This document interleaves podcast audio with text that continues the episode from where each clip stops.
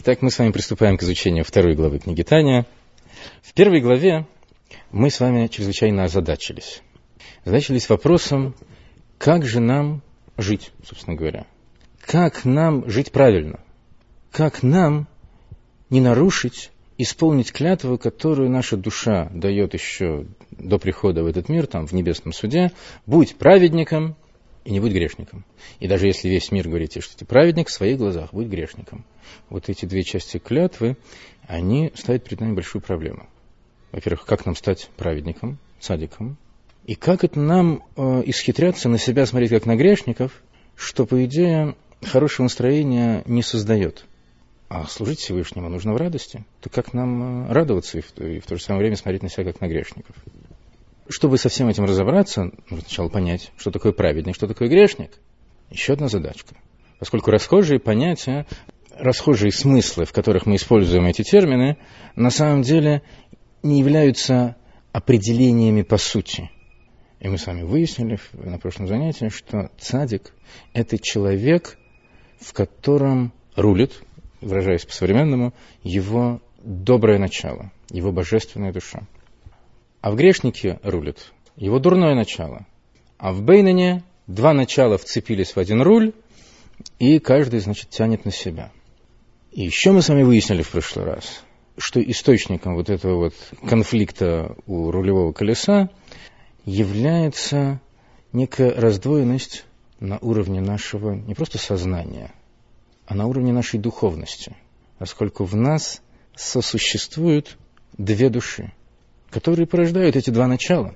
Доброе начало соответствует божественной душе, дурное начало, злое начало соответствует нашей животной душе. Вот эта животная душа – это то, что, собственно говоря, и оживляет нас, как живое существо, извиняюсь за тавтологию. Но эта животная душа, которой мы обязаны нашим дурным началом, она на самом деле по природе не, не обязательно, что кромешно дурна.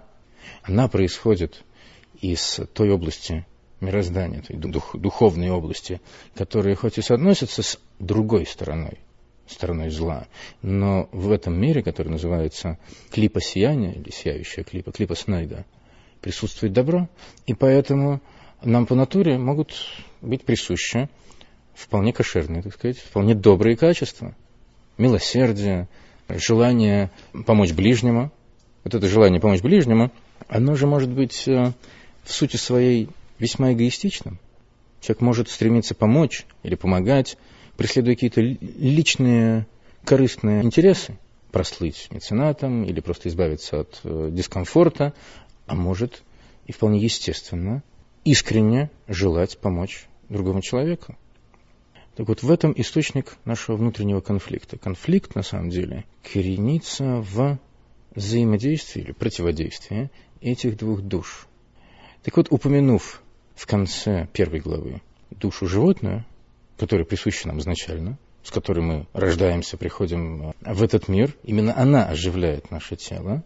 Затем разговор в начале второй главы заходит о нашей божественной душе. Давайте разберемся с вот этим позитивным, божественным потенциалом, вернее, арсеналом, которым мы обладаем. И Алтереба говорит, что вот эта вторая душа, он называет ее второй, поскольку она раскрывается в нас не сразу с приходом в этот мир. Она присуща нам, она как бы имеет к нам отношение, она нам принадлежит, но окончательно она соединяется с телом в момент достижения совершеннолетия. При том, что есть как бы, некие промежуточные этапы все большего, так сказать, и большего соединения нашей божественной души э, с нашим телом, она соединяется в момент достижения, окончательным образом, в момент достижения совершеннолетия, бармитсва для мальчиков 13 лет, басмитсва 12 лет для девочек, но ее раскрытие не совершается автоматическим образом, не безусловно, а лишь тогда, когда она находит способ облечься, проникнуть в животную душу и благодаря этому заставить наше тело делать то, что нужно, не то, что обязательно хочется. Так вот, а в начале второй главы Алтеребе делает очень важное заявление, скажем так. Говорит о том, что наш, вот эта вторая душа, божественная душа, есть не что иное, как частица самой сущности Бога. Ни много ни мало. Алтеребе использует э, слово «мамаш», буквально. В принципе, частица Бога свыше – это цитата из Писания. Но чтобы э, избежать возможного аллегорического восприятия этого выражения, Алтаребе добавляет слово «буквально». Наша божественная душа есть не что иное, как частица самой сущности Творца. И именно в этом смысл э, такого вот выражения, которое звучит в начале Торы, когда речь идет о сотворении человека, сначала э, Творец создает тело человека и затем вдыхает в него душу. Вот этот вот антропоморфизм вдохнул в него душу, он как раз и передает эту мысль о том, что вот эта жизненность, внедренная в человека, есть некая субстанция, исторгнутая из самых сокровенных глубин божественности. Как написано в книге Зомер, тот, кто выдыхает, выдыхает из самого нутра себя, из, самых, из самых глубинных сфер своего нутра. Смотрите, когда мы с усилием выдыхаем, у нас э, может возникнуть ощущение некого, не то чтобы измождения, но как бы потери некой энергии, некой жизненности. Как будто мы буквально выдохнули из себя частицу нашей души, какую-то порцию жизненности. Это не то же самое, что во время речи. Когда мы говорим, не, не происходит исторжение скажем так, воздуха из, из самых сокровенных глубин, и мы не чувствуем, ну, если мы только не орем истошно, да, а, не чувствуем потерю сил. То вы посмотрите, все было сотворено божественным речением. Говорит о том, что были задействованы а, сферы божественного, в некоторой степени, которые можно обозначить достаточно внешними или поверхностными. Когда же речь идет о сообщении человеческому существу, только что созданному, жизненности, души, Всевышний вдыхает ее в Адама. Это означает, что самая сокровенная божественность внедряется в человека. И это имеет отношение к божественной душе каждого из нас. И именно в этом также смысл выражения Торы, где Всевышний называет народ Израиля своим сыном, своим первенцем. Или где Всевышний говорит «Боним атем лашем лакейхам» «Дети, вы, сыны, вы Богу Всесильному вашему». В чем смысл этой аллегории? Почему, так сказать, каждый из нас называется, извините выражение, сыном Божьим? Да, новости в этом, в общем-то, 2000 лет назад не было никакой, в принципе. Каждый из нас может справочку показать. В чем смысл этого выражения? Так вот, Алтаребе говорит, что это выражение передает смысл вышеупомянутый. Подобно тому, как ребенок происходит от мозга отца, вот это выражение очень загадочное, требует истолкования. Дело в том, что на протяжении веков всякими алхимиками и древними учеными процесс э, зарождения жизни, процесс зачатия воспринимался э, несколько кондово, что ли. Семя считалось выделением, буквально секреторным выделением э, спинного мозга.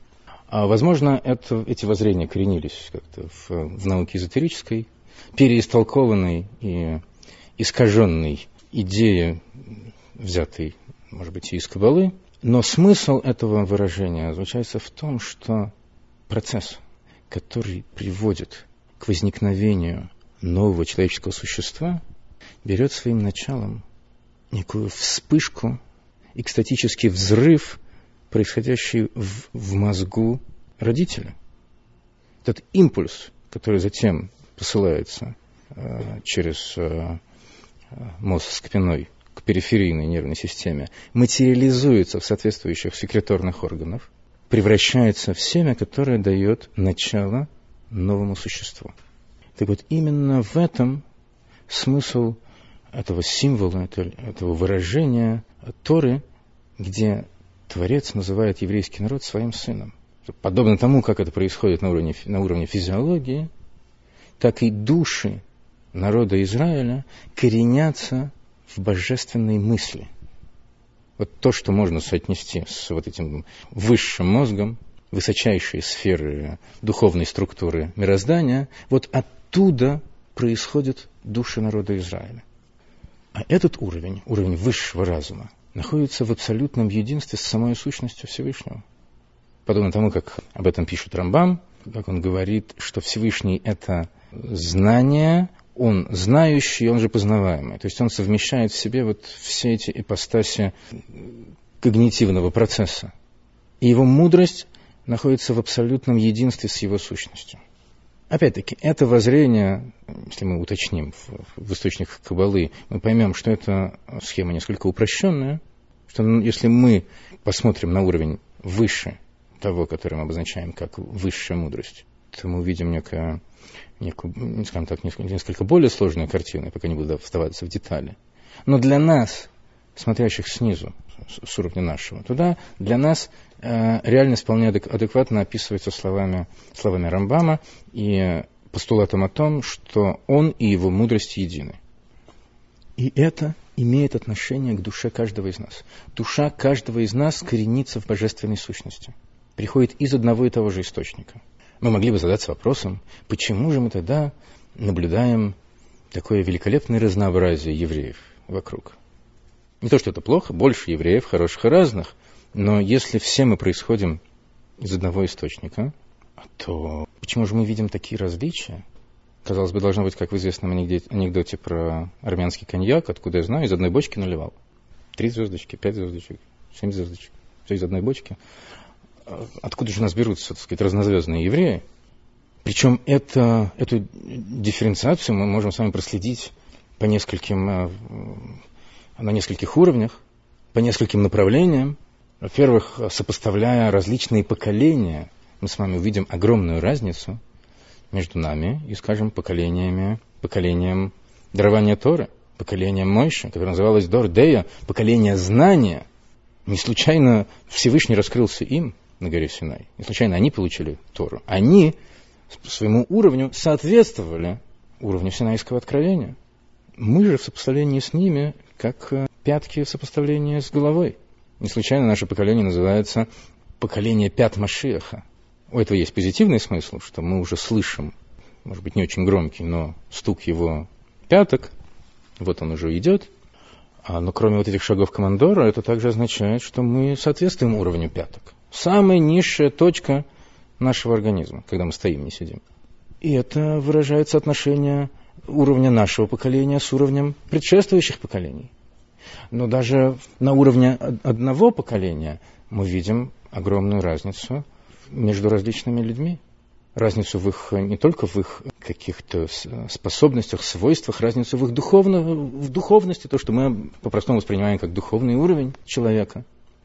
Есть мудрецы, есть лидеры, духовные главы общин или всего народа в каждом поколении.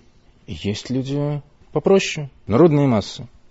Так вот, понимание этого тоже э, можно получить из сопоставления с ситуацией развития человеческого организма в утробе матери. Ведь тело человека во всем многообразии его органов развивается из одной единственной клеточки на протяжении 9 месяцев беременности. И этот процесс, процесс оформления плода вполне развитое тело соответствует процессу прохождения души через всевозможные уровни, инстанции в духовных мирах. Каждая из душ, исходя из этого высшего источника, проделывает длительный путь трансформации и видоизменения. И попадая сюда, в этот мир, она уже приобретает определенные свойства, определенное качество, определенные, определенные специфические черты, и занимает определенное место в общей системе душ своего поколения. В каждом поколении наш народ можно уподобить единому телу, единому организму, где каждая душа, как отдельная клеточка нашего организма, занимает свое место, исполняет свою функцию, обладает своей задачей. Эта задача у каждого она своя, и уровень этих задач, уровень вот этого воплощения душ каждого из нас, он может быть различным. Точно так же, как в организме у нас есть органы попроще, те же самые пятки, а есть органы посложнее, повыше, скажем так, вплоть до высшего контрольного центра, управляющего центра а, нашего головного мозга. Дай Бог каждому.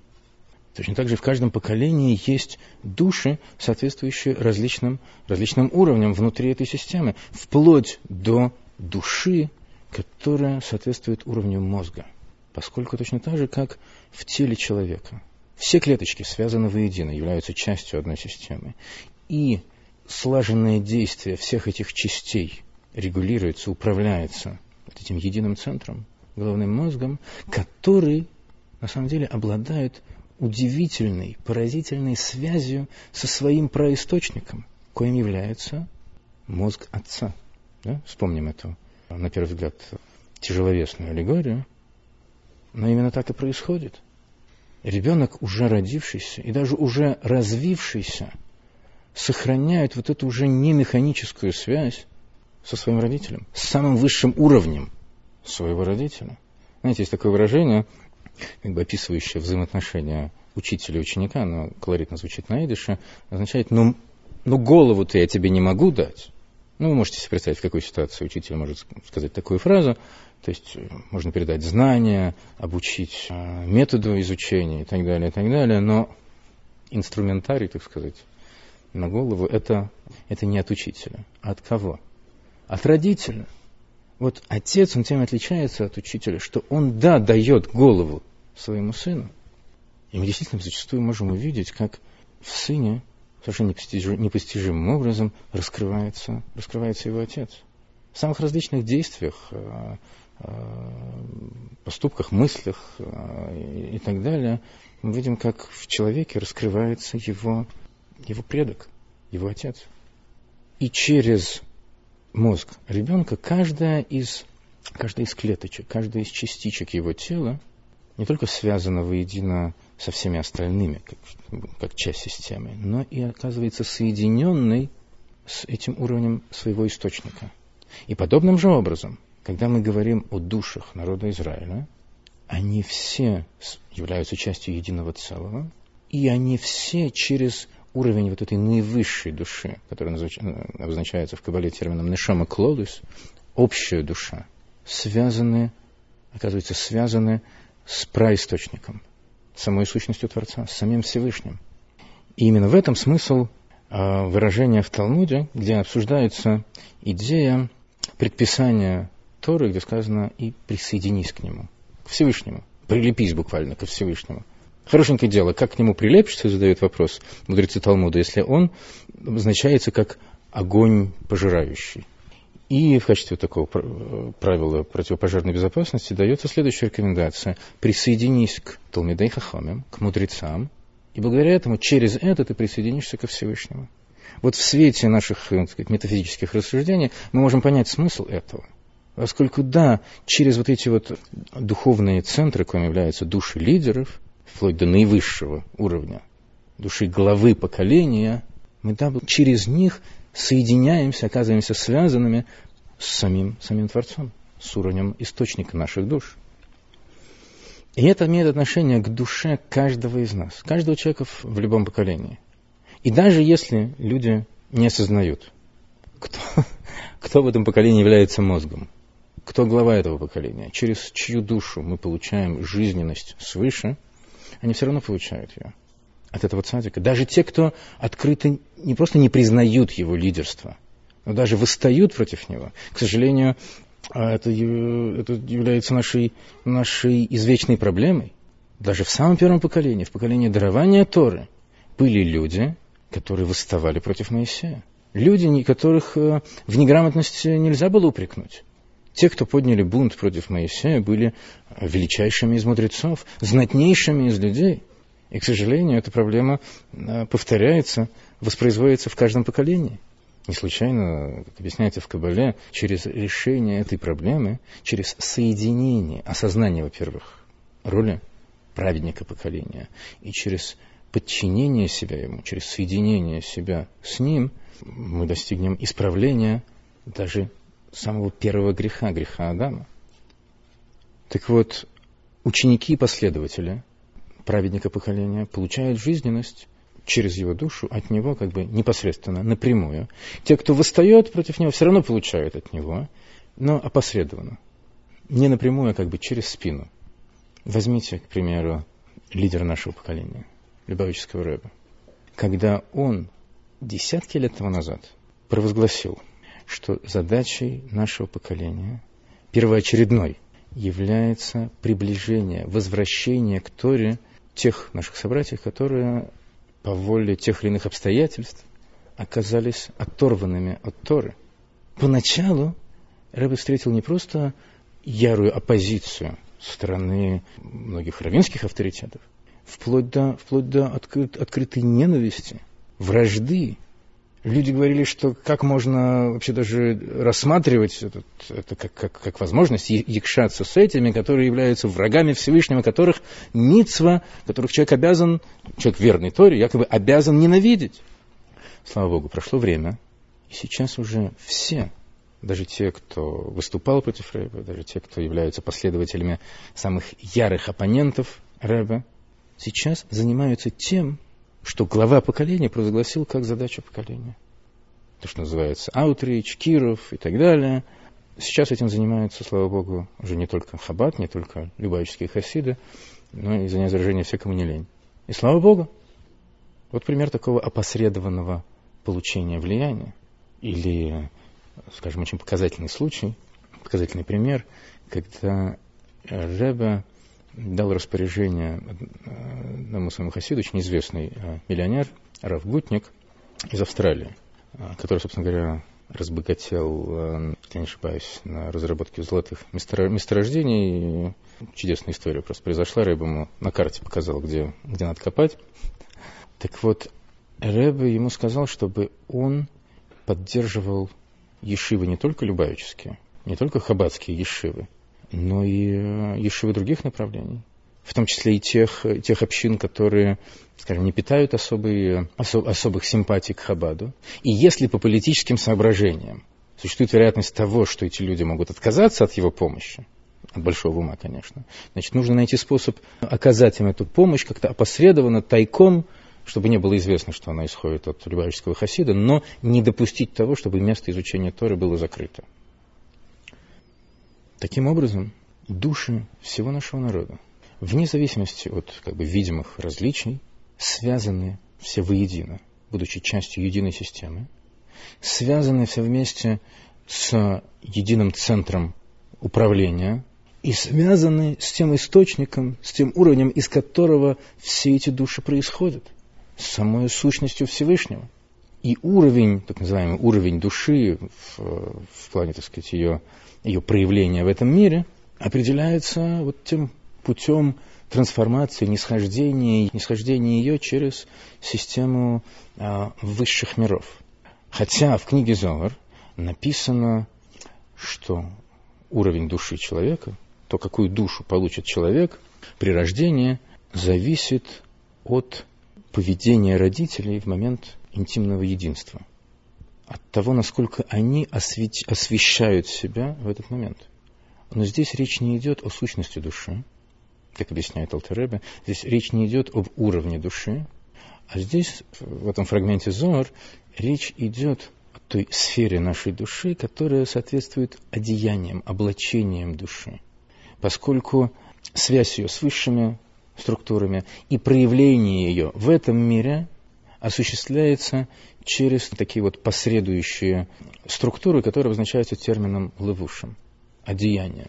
И если родители должным образом осознают величие и святость брачного единства, то тогда они сообщают душе своего ребенка, который в результате приходит в этот мир, чистые священные одеяния. Если же этого не происходит, если это воспринимается ими вульгарно и происходит на уровне, на уровне вульгарном же, то родившийся в результате этого единства ребенок, душа, которая в результате этого приходит в этот мир, получает одеяния не самые чистые, мягко говоря. И человек, может быть, даже э, наделенный высочайшей душою, будет вынужден столкнуться с последствиями, с печальными последствиями этого эта высочайшая душа, чистейшая душа будет принаряжена в одежды а, весьма загаженные. И этой душе придется бороться с, с грязными мыслями, с какими-то качествами, свойствами не самого, не самого а, высокого пошиба, скажем так. Вот именно это определяется сознанием родителей, но не уровень души. Когда же мы говорим об уровне души, то, знаете, даже у человека просвещенного, понимающего многое, в том числе и святость э, брачного союза, может э, может родиться сын с душой, скажем так, не самого высокого уровня. И наоборот, у простолюдина, который, которому эти высшие материи неизвестны, и который, соответственно, особыми медитациями свою семейную жизнь не сопровождает, так это выразим, а может, может родиться ребенок с душой высочайшей.